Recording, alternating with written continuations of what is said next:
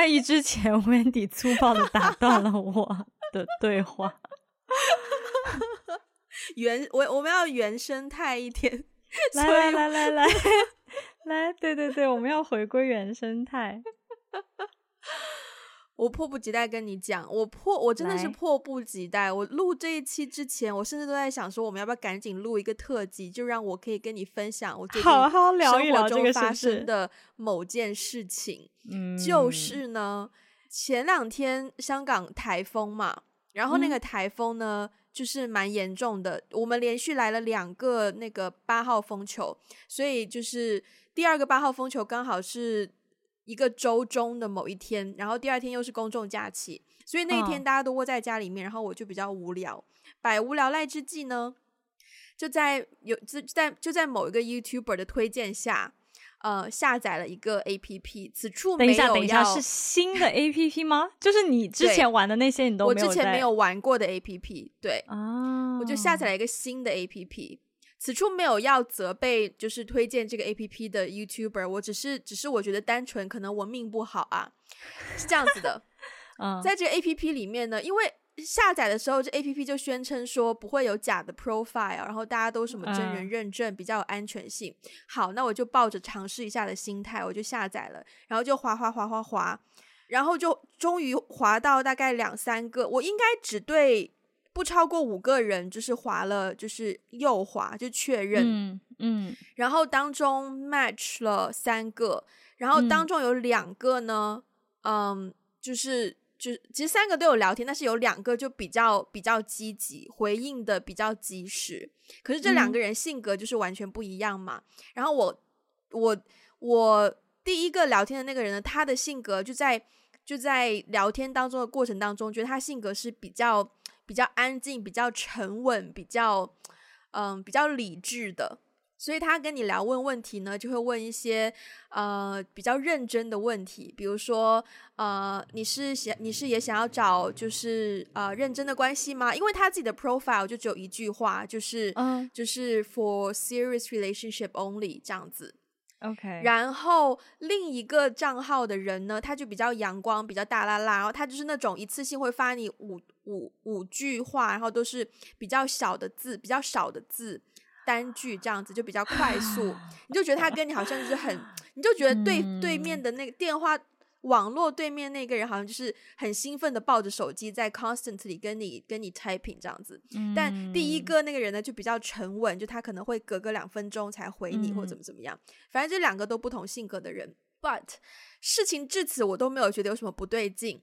然后呢，呃，他们两个都都问我拿我的通讯方联络方式，然后我就给了，然后我们就换去另一个另一个就是 WhatsApp 聊天。嗯，第二天早上。让我觉得很奇怪的一件事情是，这两个人，呃，就可能他们比我早起或怎么样，然后我一开手机，两个人都有信息传过来嘛。这两个人呢，都传了两句话。第一句话呢，就是大概就是什么早安啊，或者是什么 hello 啊这种的。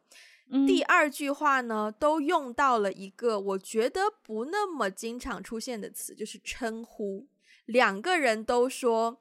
请问要怎么称呼你呢？或者是我应该怎么称呼你呢？啊、对，等一下，你们第一次聊天的时候没有彼此称呼吗？你的名字我们在交友 App 上面都有名字啊，但是我觉得 That's fine，因为有些人在交友 APP 会用一个假的名字，所以我也我也觉得、啊、哦哦 OK 对。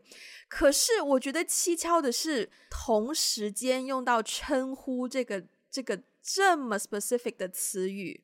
而且它是一个在中文里面称呼，我觉得是一个非常礼貌，然后就不应该是在交友软体这种场合用到的词。嗯，所以我当时就餐厅去去什么对服务对对，我当时就觉得有点点小奇怪。然后呢，我就去，我就直接在就是打开手机就开始网页就搜交友 APP，我我输入那个 APP 的名字，然后空格诈骗。然后就被我发现了有，有有别的 YouTuber 有专门去聊，就是在交友软体上面，不单只是这个 APP，就是 overall 很多 APP 上面诈骗的行为。嗯，然后呢，就很多人他就说到很多案例，就是可能他一开始跟你聊个两三个星期啊，都好像很贴心啊，然后就是赚取你的信任呐，结果慢慢慢慢就开始提到投资的话题。然后就会跟你说，oh? 就会跟你说哦，就有一个什么，你可以像像比特币一样一些虚拟货币，然后他就介绍你新的平台，嗯、然后就邀请你注册，然后就说什么我们要携手共进啊，一起赚钱啊，什么什么的，就用这种借口把你骗进去那个假的虚拟货币的平台，oh. 然后就圈你的钱套在那个 APP 里面，你就提现不了，就是这样子被骗的情况。OK。所以呢，我看完那个 APP 之后呢，这两个男生还继续有来，就是有发信息。其中一个就是性格比较开朗的那一个，嗯、他早上，我当时早上就在等快递什么的，我就拿着手机在那边聊天，就跟他聊。然后一开始聊聊聊都很顺畅，就我完全 feel 不到说，除了除了那个称呼那个词语之外，我完全不觉得这个人是假的。然后。你知道我甚至还把这两个账号的照片 PO 上去，Google 跟百度搜都没有搜到，所以我其实当时蛮确信他们应该是真的人。嗯，可是跟这个性格开朗的人聊聊聊聊，聊到某一个聊到某一个问题，他突然间问我说：“他说，诶，他问我什么问题啊？反正他问了一个就是昨天晚上在 APP 上面已经问过的问题。嗯，所以我就说我昨天不是讲过了吗？”然后呢，他就说现在不一样啊，现在我们交换了联络方式，我们就是朋友了。我当时也觉得怪怪，而且这跟我的理念其实也不一样，因为我觉得我们始终没有见过面，就算是一个电话号码，但是虚拟的就是虚拟的，都不是真实的。然后呢，我就跟他讲，我说，可是我我们没有见过面，我觉得，嗯，就都还是。还是虚拟的呀，这样子，这样子。然后他就说为什么他不明白，就要我解释清楚。然后呢，好啊，那我就解释啊，我就我就说什么，我说他问我说，他问我说，你会你会怕我是渣男吗？然后我我就说不会啦，就是对他直接这样问，然后说不会啦。然后他就说那为什么？那我不明白你什么意思。我就说谁知道你会不会是诈骗呢？结果他听到这句话，他直接生气耶。他就是他的生气就是好，我明白了，那我们不用聊了，不用浪费时间，拜拜。然后我就说，我就说，我觉得我只是正常的自我防备而已吧。然后他居然回一句说，我也只是正常的反感而已。然后，然后我当时就觉得起来了，对吧？然后我就想说，嗯，OK，Fine。然后就就他，我就直接把他的号码，然后联络方式记录全部删掉了。好，嗯，然后呢，不是还有那个比较沉稳的那个人吗？嗯，他呢，他讲话让我觉得怪的地方就是他他他，其实跟他聊天很难聊，就是他他会问你一些比较虚，然后比较听上去成熟，但是很虚的问题，比如说，比如说，嗯，我觉得两个人只要可以共同进步，对未来有一起上进的信心，就可以好好过下去，所以我们要好好培养。然后我我心里就想说，啊、呃，但是我还不认识你，怎么培养啊？对呀、啊，所以我就觉得很难聊，然后我就很勉强、很勉强的，就是在就是比较忽略性的回他。然后呃，到了第二天就上班的这一天是礼拜五，礼拜五上班，然后我一整天都很忙，嗯、完全没有时间看手机。是到了我下班之后已经七点了，然后我就看到手机他有传讯息过来，我就回他说不好意思，今天在忙。然后呢，他回了一句说：“呃，忙到现在吗？你上班不可以看手机吗？还是说你上班不给看手机吗？”他这样子问。他这个问题在交友 APP 上已经，哦、他在交友 APP 上已经问过一次这个问题了。他问说，他问我说：“你上班不可以看手机吗？”然后我想说，我我当时在交友 APP 上，我就回他说：“不是不能，只是很多时候忙到没时间看。”关于上班不可以看手机这件事情，前面那个阳光男他也有一个这样子的段子。他跟我说，他说我可以要你的 WhatsApp 吗？他说，呃，他这个 APP 明天就不会开了。我说为什么不开？他说他他工作地方的人都会笑他说，哦，他都找不到女朋友，所以都在用交友 APP。就前面那个阳光男给我这样的一个理由，然后我当时只觉得很好笑，我也没有很在意。好，然后现在。呃，刚讲到哪里？对，这个成熟的、成熟稳重男，对，嗯，就我那时候下班，然后我就去买点吃的东西，已经七点多，又很饿，然后又不想煮饭，我还在很苦恼晚上要吃什么。我天呐，我居然一开始就想 聊了十分钟关于 交友 APP，我我还在等那个高潮，你知道吗？你你快可以快进吗？嗯，然后呢，他就问我说，他就问我说，你上班都不可以看手机吗？我真的看到那句话，我也就是火大。我想说，第一，你这问题已经问过一次，你是不长记性吗？第二，就是关你什么事？对啊。哦，还有一件事，这两个人还有一个很巧的地方，因为他们两个人，因为我在香港嘛，按道理如果是香港的男生，大部分打字都会是打广东话，对，就不会打就是普通话。可是这两个人呢，虽然是打繁体字，但是都是打普通话的中文。然后我就，嗯、我就，我也不好意思直接问，我就稍微旁敲侧击的问说。呃，你是不是香港人？结果两个人都说他们是马来西亚人，巧了吧？OK，第二个很巧的地方就是我问他，他们问我住哪里，那我也就回问他住哪里。结果这两个人都住在湾仔，巧了吧？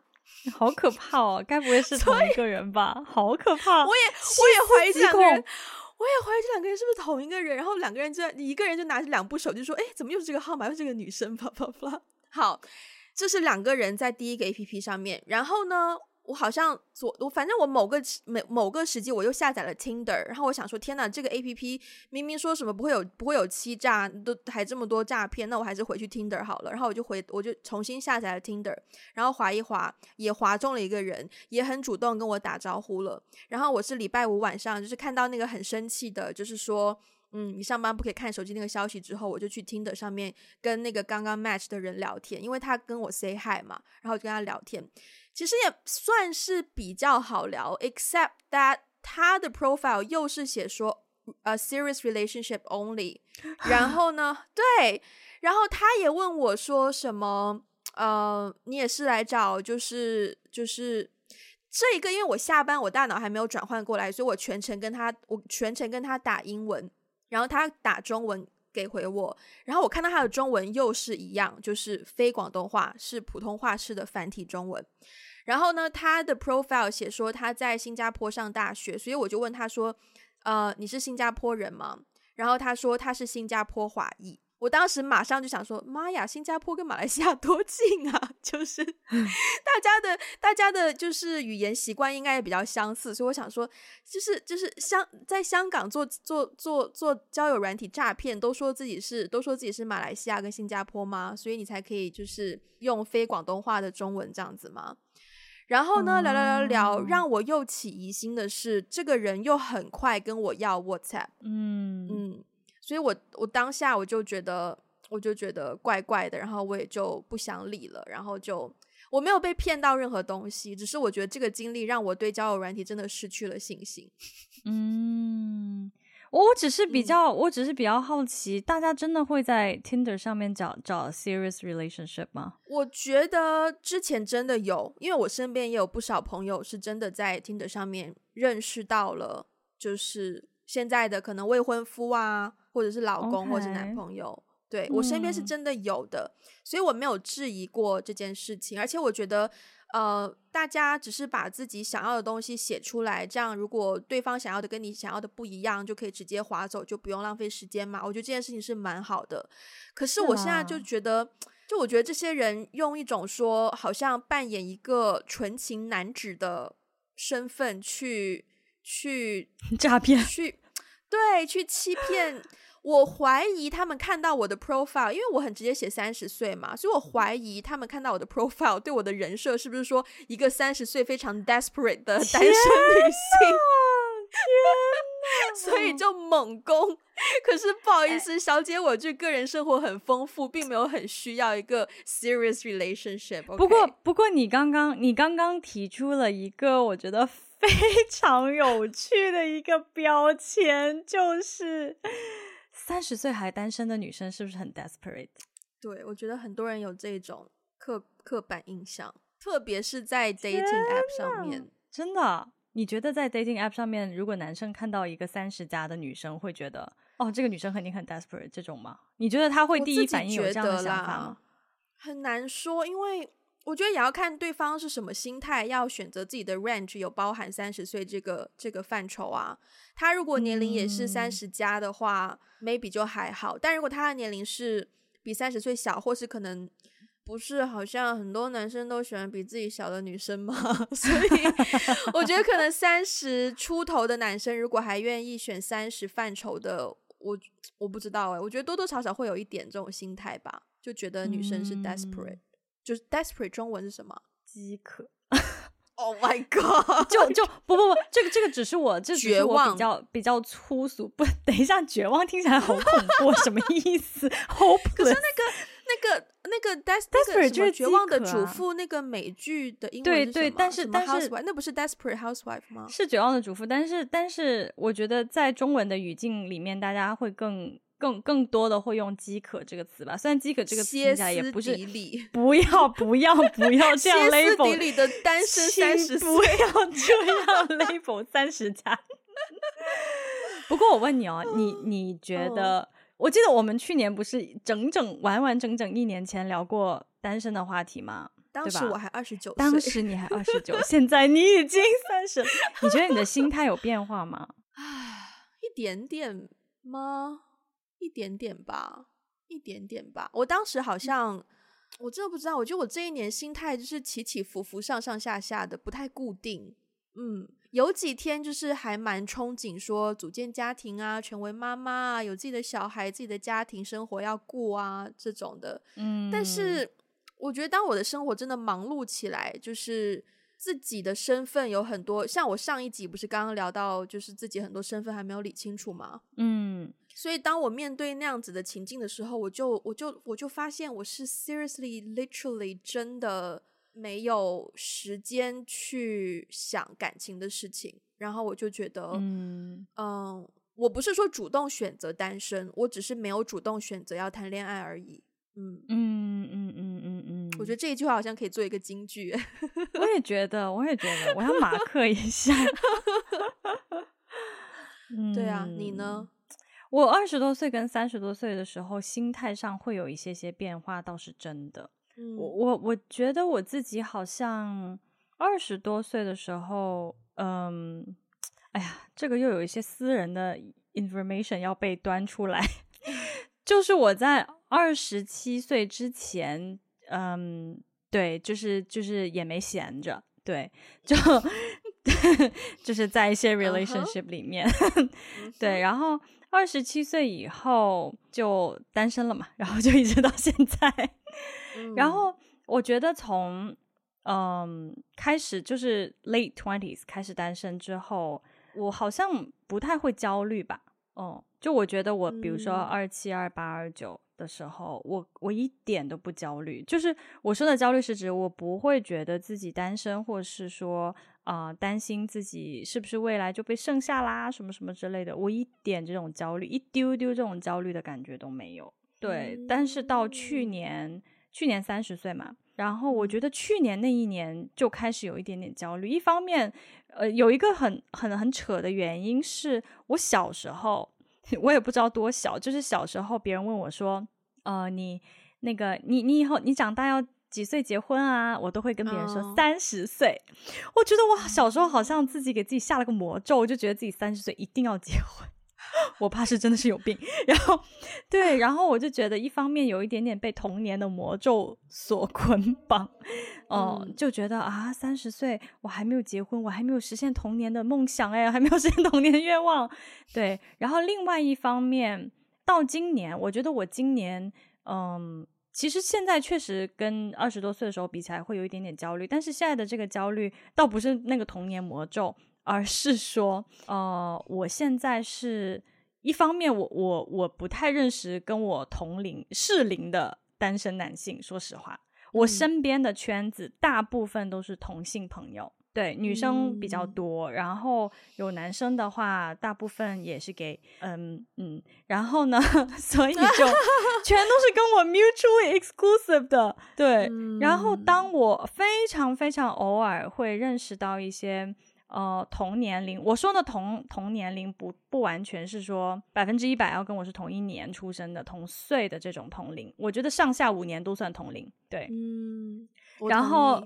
对，然后好不容易 遇到同龄人，就要么就是已婚，嗯，要么就是在一段稳定的关系当中，对，嗯、要么就是离异了，嗯，嗯。然后对啊，没有嫌弃的意思，只是说我没有，需要一些时间要走出那个那个那个氛围，对。对对对对，但是我自己也也会有一点点呃对我来说也是一个坎啊。如果我遇到一个人，嗯、我我其实觉得，我觉得思考一点了。对，我觉得我觉得离异没有问题，但是说实话，嗯、对于我，我从来没有进入过婚姻的一个人，如果我遇到一个人，我很喜欢他，但他跟我说他离异，我讲真，我多多少少我心里会有一点点，嗯、呃，被对，嗯、呃，惊到，对，对，然后我就会很想要了解说，那你的上一段婚姻到底是什么样的原因嘛？对，对。然后对啊，所以就是三十多岁跟二十多岁的时候的那个单身的状态会有一点点不一样。我现在不，嗯、就是我也没有说焦虑到多么多么的焦虑，只不过确实是会有一种环顾四周，看不到什么选择的这种感受。但其实我觉得我这种感受很 common，嗯、真的，因为我身边，说实话，我身边跟我关系比较好的。同性朋友基本上也都还单身，然后跟我年纪也差不多，也都还单身，所以大家好像好像都是遇到了一个共同的挑战吧。嗯，其实我玩 dating app 的目的就在于想要认识，就是扩大认识人的机会。嗯，讲真，我并没有说就是在 app 上面就要一下子就是 I'm looking for a serious relationship，哦，对。哦所以我本来就是开一个 app，只是想说，哦，有没有一个可能比较好聊天，然后就是可能刚刚好，可能性格什么都跟我蛮聊得来啊，然后也比较好相处啊，然后呃，长的样子也就是可能我的菜啊，或者是怎么样的，嗯、会不会有这么刚好一个人？嗯、就没有啊。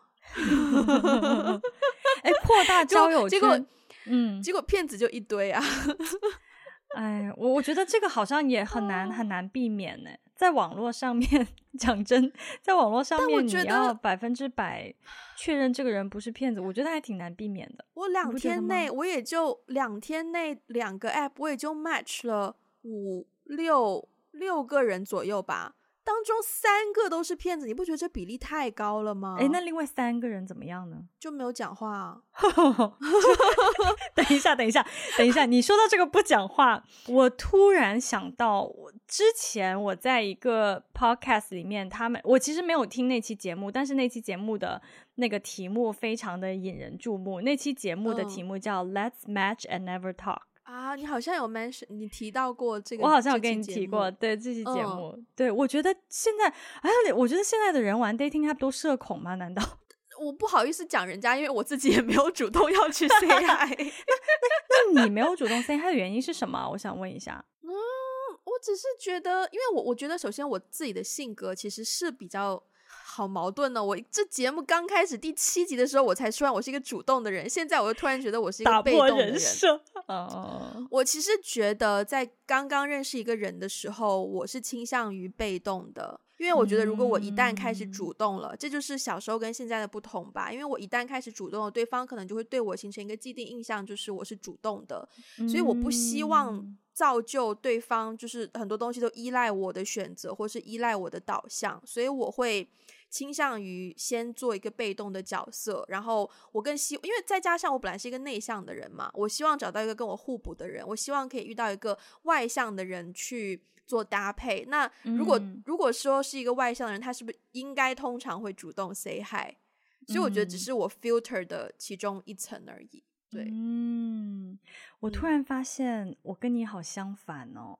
哦，是哦。对啊，就是我刚认识一个人的时候，不管是同性还是异性，我都蛮主动的。但是我的那个主动没有没有别的意思，就或者是不一定有别的意思。我真的就是想，就是 say 个 hi，就是我我其实都会蛮主动的 say hi，或者了解一下这人是干嘛的。然后就是如果有机会喝咖啡吃吃饭，我其实在这方面都蛮主动的。但是反而是认识了之后，嗯、如果如果是异性的话，就如果是有 potential 往下发展的话。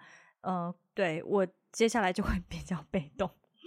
啊，是哦。嗯，我是比较，就是我是比较被动，就到后面我会比较比较被动，我会考虑很多很多很多因素。但是刚开始的话，嗯，就是我这个人也比较热情啊。我有的时候就刚，所以刚开始的话，我基本上对谁都会呃主动打招呼，主动约咖啡，主动怎么怎么样。但是反而是认识了之后，我就会比较对。所以你是就是一来就会热情，但可能会慢慢冷下去，也不能说冷下去，但是嗯、呃，好像一旦我跟这个人建立了一些所谓感，我我们现在讲的是异性的这种感情啊，哦、对对对不不对，不是友谊，就一旦是有一些可能罗曼蒂克的可能性的时候，我就会比较被动。你的性格应该很难暧昧吧？我不太对我，我不太暧昧耶。嗯，应该说，我，嗯，应该说小时候十多岁和二十出头的时候暧昧是可以的，但是好像我真的已经不暧昧很多年了，不暧昧十年了吧？就是我后来就已经基本上都是需要。对方非常，就是我会需要对方非常明确的表示我们现在是什么关系，然后如果对方不表示，我就会捅破那个纸，我一定会捅破，我不会让这个事情停留很久的。我我我我的意思是你是不是就从进入暧昧的频率来讲，你是不是 overall 是比较难？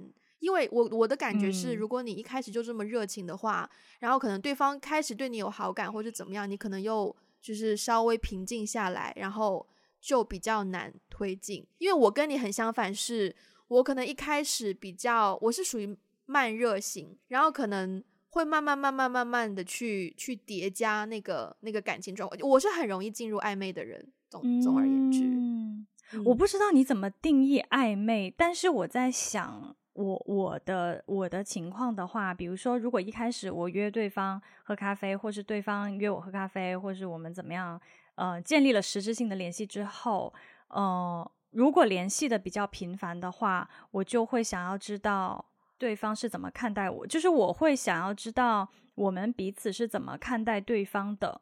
对，所以不，其实想要知道，嗯，我觉得我们都，我觉得是人都想要知道，只是你。有没有那么快表达出来而已？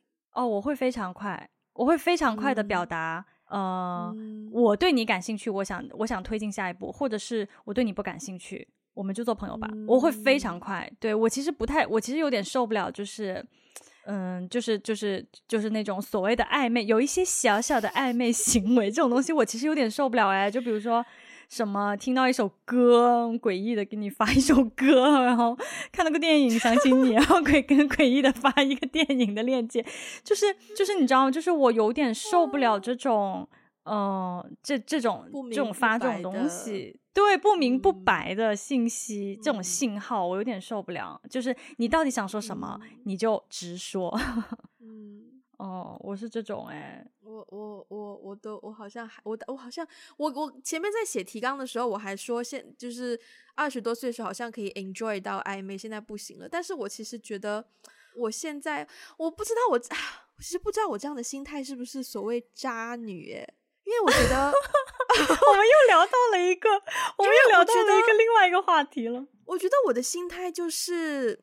我没有很急着要一个结果，因为这样想哦，如果现在有一个人跟我暧昧，哦、如果我们要进入一个 relationship，我是不是要花时间经营它？是，我是不是要想我们的未来怎么规划？是，我是不是要想，如果我要离开香港还是留在香港，然后我未来几年要怎么怎么工作啊？哦、什么经济收入啊？什么时候要成家啊？生小孩啊？嗯，就一些很现实层面的问题，是不是要去考虑？我觉得是，因为我觉得是。很重要的责任，可是我并不觉得我已经准备好要面对这些责任。嗯，嗯，我觉得我自己真的还有很多我自己的计划内的事情还没有完成，所以在我自己的第一步，所谓三十而立，三十而立嘛，我现在还没有立住，嗯、就是我的一些事业发展还在一个奠基奠的阶奠基还是积淀的阶段，所以我有这些事情还在我还在思索我。不会有那么多的时间去想这一些就是 serious relationship 要想的问题，所以暧昧 对我来说就是刚好可以弥补到一些，you know，有的时候无聊啦，或者是啊、uh, 呃，就是真的突然间听到一首歌，想跟别人想跟一些人分享啦，或者是这种情况，我觉得它可以缓解到，就是一个治标不治本的东西。哦，明白了。嗯，对，所以我其实有的时候觉得这个想法是有一点点渣女的，但我觉得要看对方，要看。我觉得要看对方，对对对对对对对。嗯，我觉得你刚刚提到的所有的这些问题，如果要。如果要开展一段认真的亲密关系是很重要的。但是我是觉得，嗯、呃，对于我来说，那些问题是那个人出现之后我才会去思考的。嗯，因为在那个人出现之前，我都还蛮 open 的。就是在那个人出现之前，我我该过我的生活，我怎么过还是我过。然后。但是我觉得人生就是计划永远不如变化快，所以我不会把话说死。当那个人出现之后，我觉得如果他也有决心想要一起就是过下去，我有决心一起过下去，那些问题是两个人一起去 work，就是 work on it 的问题。对，所以所以这就是所有的这一切呢，就是跟暧昧有没有什么关系了？所以 就是还没有遇到对的人就是了，就你还没有遇到那个。对对、嗯、对，但是主要就是说暧昧这个，嗯，就说实话，如果我遇到一个人，他很喜欢暧昧这个状态，会非常 turn me off，嗯，就是，所以我现在 turn you off 了，不是不是，朋友不一样啊，朋友不不 不是不是这个不能不能这样啦，对，但是就是说，如果是嗯。对，但是如果是一个 potential 的对象的话，如果他喜欢暧昧，我我我可能就是不太行，是因为我觉得如果他喜欢暧昧的话，说明他没有想好，他没有想好他对想要什么，嗯，对啊，或者至少他对啊不不不辩解，对，就是没有想好，我没有想好，啊，对，其实说句实在话，嗯，我真的没有想好，我觉得没有想好是很。我觉得没有想好是很正常的。对，我觉得其实现在大部分人都不会在一个比较早的年纪想好，就是规划好未来的人生啊，想好自己真的想要什么、喜欢什么。因为现在大家每个人的变数都很大。嗯嗯，我觉得没有想好是是正常的。不过我自己会感觉，虽然我现在也没有百分之百想好，但是如果一个人出现的话。好像你原来设想的那些东西，总会因为这个人而有一些变化，对，所以我也不敢想的那么死，你知道吗？对对对对对，你知道这其实是蛮 bother 大大概十多岁花季雨季。豆蔻青春时候的我，以及二十二十出头的时候，就是很多人都说就是要顺其自然。我以前真的完全做不到，啊、就是我觉得我喜欢一个人，我就要告诉他，我就要得到一个答案。喜欢我，那我们就在一起；不喜欢我，那就拜拜。我马上可以 move on 去下一个。哦、我以前就是蛮目标 driven，就是目标性蛮强的去。哦、然后以前就会觉得说，哦，OK，二十七岁。对，我以前也有想过我几岁要结婚，我以前觉得我二十七岁会结婚，为什么是然后二十七岁之后，不知道，我觉得二十七岁就就是一个蛮中间，然后一个蛮就是二十五和三十之间的中间，OK，对，就是一个就是一个，you know，毕业了大概几年，然后可能稍微开始有些起步，然后比较社会人，但是又对未来可能充满憧憬和抱负什么，就那种形象。然后二十七岁之后，我发现我还单身，然后我就我就放弃了。我现在的我现在的想法，我现在还是有想法的。我现在觉得三十五岁，我可能可能可以试试看，就是 OK，就是你的第结婚你你的第一个那个目标是二十七，然后现在下一个目标是三十五岁。对，好，对对，现在是三十五，对对，好的，好的，哪？对，顺其自然。对，就小时候完全不懂顺其自然这件事情。以前可能念书的时候，一年三百六十五天，我应该勉强可以有五天是在顺其自然，其他的三百六十天应该都是在就是思考说，呃，哪一个人要跟谁告白，喜欢他，然后哦，他有女朋友怎么办？我自己跟自己挣扎，就是自己做非常多的思想工作。但是我觉得这一年下来，我觉得一年三百六十五天，我大概有三百天都在顺其自然，就偶尔会 有几天可能神经抽一抽，然后就突然觉得天哪，我为什么可以对我的感情就是置之不理，没有想法，就是完全不去想他呢？不行，我要想想他。前段时间有一个有一个学弟，他有一天突然间打电话给我，然后说要聊天，我就跟他聊。我们以前高中的时候关系蛮好的，其实大学之后关系也蛮好的，因为他已经结婚了，然后他小孩已经三岁了嘛。然后呢，他他那天是去参加别人的婚礼，然后呢，他就跟我，他就顺顺其自然，就是理所应当跟我聊婚姻这件事情。然后我就我就问他说，我就问他说，可是结婚难道不是一个冲动的事情吗？他当时给了我一个非常精辟的回答，但是我现在很不幸的忘记那个准确的用词。嗯、你只记得“精辟”二字。对对，他说，因为我其实是当下没有反应过来，他是说什么、嗯、没有错，是冲动，可是是一种大概意思就是说是一种下定决心要跟现在身边这个人一起去面对未来的不知道的事情的冲动。之类的，嗯，就那个冲动不是、嗯、不是一种鲁莽的冲动，嗯，而是一种类似于茅塞顿开的冲动，嗯嗯嗯。然后那个点让我觉得，就果然是在婚姻当中的人才会有就是这样子的体会，不然的话，像我一个旁观者，我一直都觉得所谓冲动就是一种呃不管了就结了的冲动，但其实不是，是一种。嗯就是，其实你下定决心了很久，嗯、对，只是你只是需要一个冲动的机会去说出来而已。嗯，然后我就，然后就让我觉得，但也是跟他那天聊聊完天之后，我就是神经又开始抽，然后我就开始反思我自己的感情生活，就想说，哎，都三十多岁了，就是对待感情的态度怎么怎么这么的随意或什么的，然后就。对，反正也没有什么结果，不了了之。Anyways，嗯，你刚刚讲到那个冲动的点，我很同意啊。不过我觉得这个不是一个已婚和未婚人的区别。我觉得有很多已婚的人也没有想清楚这个问题的。嗯，但是我我觉得这个还是还是他个人的一个价值观。其实我一直都觉得，对啊，进入婚姻是需要冲动，但是那个冲动不是说我。就是喜欢这个人，喜欢到我冲动的想要跟他结婚的，而那个那个冲动是，我就下定决心要跟这个人一起面对困难，嗯、我就就委身就 commit to this relationship for the rest of my life、嗯。我觉得是那种冲动，对，嗯。嗯，哎，不过你刚才讲到说你现在越来越就是顺其自然嘛，说就是三百六十五天我三百天都在顺其自然，我觉得我现在跟你相反呢、欸。我觉得我以前还 蛮佛系的，嗯，就是二十多岁的时候，对，就是小时候我还蛮佛系的。小时候我是那种，就是如果我喜欢一个人，嗯，如果我不说，他永远都不会知道，哦，然后，然后我就会等，就是我就会等，看他对不对，对我是不是有意思。可能人家根本就不知道我喜欢他，但是我还是会等。如果他没有主动，我就会放弃。嗯，我就会，嗯、对我就很，我是非常佛，就是以前对待感情非常佛的一个人，但是现在变化蛮大的，嗯、这确实也是三十岁之后，嗯、呃，我我觉得那个分界线不是说三十前和三十后，而是就这些年，我也不知道是为什么，嗯、就是我在嗯直接表达自己的感情上面有一些突破，就是我现在不怕被对方知道我喜欢他，我觉得是因为你认识了我。我觉得不一定吧，Maybe one of the reasons。多情了，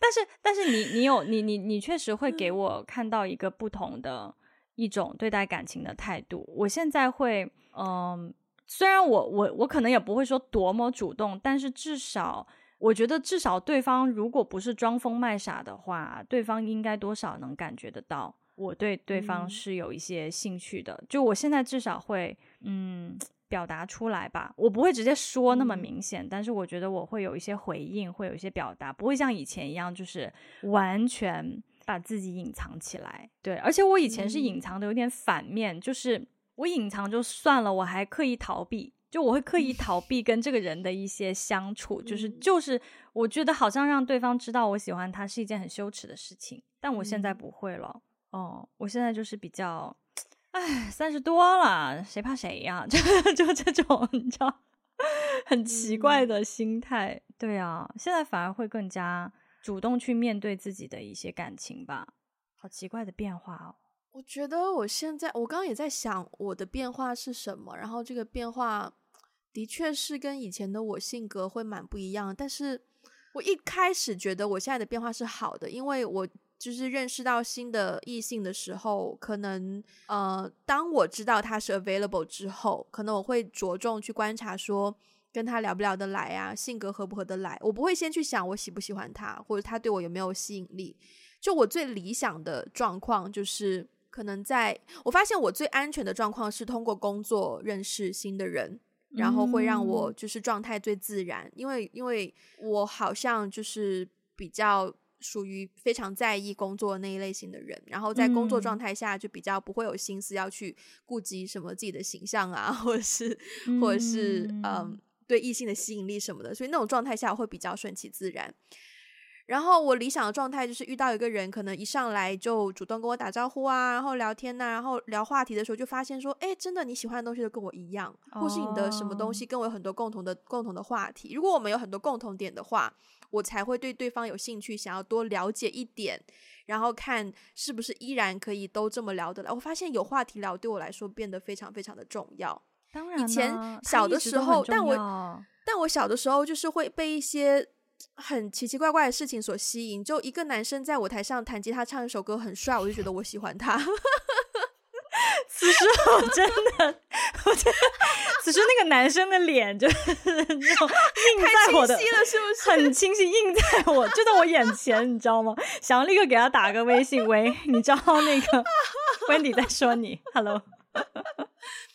对啊，就是以前喜欢一个人，就是什么白衬衫是吗？就是他他的侧脸，不用不用白衬衫了，不用白衬衫，就是长得还不错，然后就弹个吉他唱个歌，我觉得哇，好喜欢他，我就想要认识他，想要跟他做，嗯、想跟他做朋友，我想要做他女朋友，对，不是想要跟他做朋友，是想要做他女朋友。嗯，以前就是很直接就可以觉得我想要跟他走到一起，但现在就会觉得，我我不知道是不是一个啊、呃、所谓什么风险还是什么的东西。嗯。嗯，投投入产出的东西，就是如果我觉得一开始跟这个人，嗯、虽然说单纯可能被他某些才华外貌吸引，但是如果聊不来的话，就就还是会觉得，嗯，我怕我投入太多，然后得不到我应该得到的之类的这样的想法。嗯，嗯，所以我一定是要可能比较确定说，哦，跟对方真的很聊得来，然后。我才会说自己再试试看，稍微主动一丢丢，然后也是一步一步去试探，说对方对我有没有有没有这种心态。如果如果第一次试探觉得对方没有，我可能也就会就是 move on 了。这样，就我现在变得特别小心。嗯，嗯，但是你不觉得现在聊得来的人越来越少了吗？我说异性啊，嗯，是啊，嗯、是的呢。我我以前我我我以其实我以前也是觉得啊聊得来很重要，怎么怎么样，但是。我现在越来越就就觉得活到现在，我觉得聊得来的人越来越少，是因为我的领域越来越清晰。就以前在学校里的时候，你跟你知道吗？我以前哦，就是跟男朋友打电话打一个晚上，我现在都觉得我跟他聊什么能聊一个晚上，而且是经常每天聊一个晚上哦。对，是每一天聊什么东西都能聊一个晚上。我现在真的觉得挺挺挺神奇的，就是我觉得跟一个人聊聊个两三个小时已经挺多的了。我怎么会每天跟一个人聊那么多多东西呢？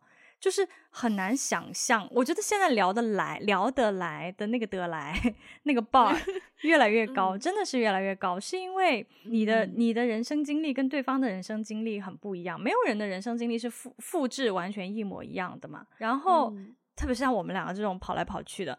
所以我觉得聊得来的那个要求实在是太高了。我以前也觉得 聊得来好像很重要，聊得来好像很容易来电，对。但是我现在其实有一点点改变这种看法。我现在是觉得找一个 open-minded 的人很重要，就是。我觉得不一定一开始我们就聊得来，但是呢，如果他有一个比较开放的心智，虽然说你的经历跟我的经历不一样，但是我愿意去听，我愿意去了解你的经历，就是愿意对这个世界充满好奇。啊、呃，我觉得对人充满好奇，嗯、对世界充满好奇，对很多观念开放，现在对我来说非常非常的重要。嗯，这个对我来说也是蛮重要的，但是我常常在想到的一个画面就是。我们的，因为很多时候可能你跟亲密关系的另一半，我知道我们听众当中有非常多都是拥有亲密关系的人，就欢迎大家给我们 给我们一些建议。来自听众群的伤害，心在滴血。因为我觉得你跟你的亲密关系，你的亲密关系当中的另一半，其实常常你的沟通可能是一些非常生活化的事情，可能你会跟他讲你在工作上或是你在别的圈子遇到的事情，然后跟他去讲。在我的想象中，我比较不知道我应该，我觉得我可能做不到的事情就是，如果我常常要跟我的另一半去讲解我工作当中发生的这件事情，为什么会对我造成这样子的情绪？那我就觉得我太累了，我做不到。嗯、所以我会希望对方的聊得来是，当然他也要 open minded，就是他也需要有一个比较开阔的心态。但是我我还是希望说，我们可以有一定的，就是对，可能对于对于我们工作上面有一些 basic 的认知吧，至少。嗯，那也就是说，他的他的工作领域其实多多少少，至少他是知道你的工作领域的，不是说完完全全没有任何交集的。对，可能就是同专业啊，或者是就电影学院毕业啊，或也不一定要真的还在做这个行业，啊、但可能有一些接触过什么广告啊，我觉得多自媒体啊、多媒体啊，我觉得都 OK。创意产业啊，嗯、就是、嗯、对，明白。就如果他卖保险，然后然后就。你们就如果如果他卖保险有点高，如果他卖保险是为了支持他真正想做的在创意产业的事事情，当然 OK。但如果他就是全心全意的卖保险，全心全意卖保险糊口的话，OK 啊。我觉得也要看他全心全意卖保险之前他的想法是什么。是你你等一下停 stop，我们这个话题就停在这里好不好？因为你已经赋予了他太多前提，好前提后提，就是没有一个人单纯卖保险。Uh, OK，嗯。我觉得最后我们来几个就是比较 practical、比较实用的。我相信如果在听的大家是单身的话，都应该会想要知道答案的问题吧。因为其实我自己就蛮想要知道答案的。嗯、而且对于 Ivy 这样子就是非常会说话的人，我觉得你是一个很好的问这个问题的对象啊。嗯啊，当你听到无关人士问你：“哎，你怎么还单身呢？你怎么会还单身呢？你还单身怎么可能？”你应该要怎么回应啊？因为你你已经给了个前提啊，就是无关人士，好，就什么可能七大姑八大姨，然后朋友的朋友或是之类的。啊，我就我就说我也不知道啊，那你给我介绍一个啊，就这样子哦，我以为我以为会是一个更更犀利、更更爆裂的回答，嗯，因为无关人士我真的就不 care，OK，嗯，对，就是因为你说到无关人士，通常无关人士就是。我真的不太记得无关人士都说了些什么，嗯，以及我跟无关人士都说了些什么。所以就是，如果是无关人士的话，我想一想，无关人士，我好像对我好像真的不太记得无关人士都都都有谁。因为如果他无关的话，我真的就会这个人就不太在我的世界里，可能也就是遇到过一两次而已。的人，嗯，那我通常就会觉得说，啊、嗯哦，我也不知道啊，因为我觉得这句话可能是因为这个问题对我来说并不冒犯，嗯，嗯就是我对我觉得这个问题不是很冒犯，我觉得也没有什么为什么，而且而且其实说实话，现在在我觉我相信香港也很多嘛，但是就现在在这种大陆一线城市，三十岁还单身的女生多了去了，哦。所以我觉得好像还蛮、嗯、还蛮正常的，嗯，但是但是我觉得有一句话，嗯，有有一句话或是有一个词对我来说，我听完以后会感觉到比较冒犯，就是你被剩下了，你被挑的啊剩下剩女，对对对，嗯、我觉得剩下呀，没人要啊，这种 concept 挺冒犯的，嗯。嗯那如果别人别人直接对你说：“哎呦，你怎么还单身呢？当大龄剩女哦，当哎，还有一个很调侃的词叫什么‘圣圣斗士’还是什么的啊？圣斗士我有听过。嗯，如果如果听到别人这样子，就是当面就是调侃你，当面调侃我啊，我其实之前好像有遇到过类似的情况，就是呃，在一个。就是 social 的局上，然后有一些，对，有一些中年男士吧。诶，我好像之前有在节目里面有分享过之类的。对，嗯、就是好像好像，有类似这样子的情况。其实我常常，其实我遇到这种比较比较让我感觉到冒犯的情况不是很多，说实话。但是、嗯、如果我遇到的话，我可能会觉得说，我可能就会说，嗯，因为那些人 hold 不住我啊。嗯，呃，我可能会这样子去回应吧，因为我觉得盛夏真的很冒犯呢。这个这个这个字眼，我觉得很冒犯，因为说明就是就说明说明这个盛夏说明女性是被动的一方啊，然后男性是主动去挑的那，也不一定男性，but 就是说，嗯、总而言之，我们不是主动的那一方，是是是总是被动的，对啊，就是有一种好像次等、次人一等的一种状态，嗯、我觉得这个对我来说挺冒犯的。我发现我好像蛮容易被冒犯的耶，就是我觉得，哦、因为我觉得无关人士，就可能朋友的朋友啊，或者是呃，因为工作短暂稍微熟了一点点，然后就问我。嗯，um，Wendy，你你还单，你为什么还单身？这种问题，我我第一反应真的会觉得关你什么事？就是你你对我有意思吗？你有人要介绍给我吗？还是说，就是你只是知道来好玩？为什么我的感情状况要成为你的就是饭饭后茶余的话题？就我会觉得，嗯，我会觉得，我真的会觉得被冒犯到，嗯。嗯对我来说的话，我我觉得那个被冒犯，一方面是对方的用词啊，另外一方面是我觉得看我跟对方的关系吧。因为因为你知道，我之前不是工作原因啊，出差有的时候会去农村，或是说我接触到一些来自农村的亲戚。其实他们也会对我有这样的评价，嗯、就是说，哎呀，就是开玩笑调侃，就是说，哎呀，你不要挑啊，再挑就没有啦，或者是说，哈，你都三十多啦，怎么怎么怎么还单身啊？哎呦，就是你知道会有这种 会有这种反应。嗯、其实说实话，他们有这种反应，我真的不 care，我不是很 care，我不 care 的原因，所以就所以他们有这种反应，并不会冒犯到我，是因为我觉得。在他们见到的那个世界里面，在他们所生活的那个圈子里面，他确实没有见到过这样的人。在他的世界里面，如果出现一个像我这样的三十多岁还单身，那我真的一辈子要单身了啊！呃，所以，所以我可以理解，就是当他们说一些呃听起来有点冒犯的话的时候，其实我是可以理解的，所以我不会觉得生气，或者是我也不会觉得，我可能就笑一笑，就是说没有什么，为什么？对，但是有一些人。我觉得有一些人，他本身他的角色让我感觉到是冒犯的，通常是那种不是这种，通常是男性，嗯，嗯就是通常是，嗯，对，就是比较自以为是的 一些中年男性。对，如果当他们对我做出这样的评价 comment 的时候，我一定会怼回去。嗯。嗯我发现我还是就是挺容易被冒犯的，就算是你刚刚提到的那种可能家乡的远房亲戚啊，啊他们这样子问我，我依然会觉得，就是我的感情状况是我的私事，就是不需要拿出来。就是虽然你可能是，唉，你可能是关心我，但我但我还是觉得感情状况这件事情也不是可以。